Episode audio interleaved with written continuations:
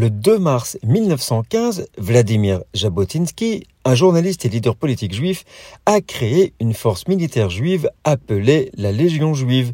Cette force militaire a été créée pour défendre les intérêts des juifs en Palestine, qui était alors sous domination turque, et pour lutter contre l'oppression des autorités turques. La Légion juive était composée de volontaires juifs qui s'étaient engagés dans l'armée britannique pour combattre pendant la Première Guerre mondiale.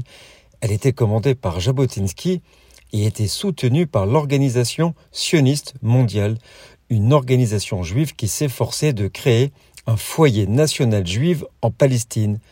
La Légion juive a participé à plusieurs campagnes militaires pendant la Première Guerre mondiale, notamment la bataille de Galilée et la prise de Jérusalem par les forces alliées. Elle a également contribué à la lutte contre les forces turques en Palestine et a aidé à protéger les juifs de la région contre les persécutions qu'il subissait. Elle a également été le point de départ de la création de l'État d'Israël en 1948. Nous sommes le 2 mars.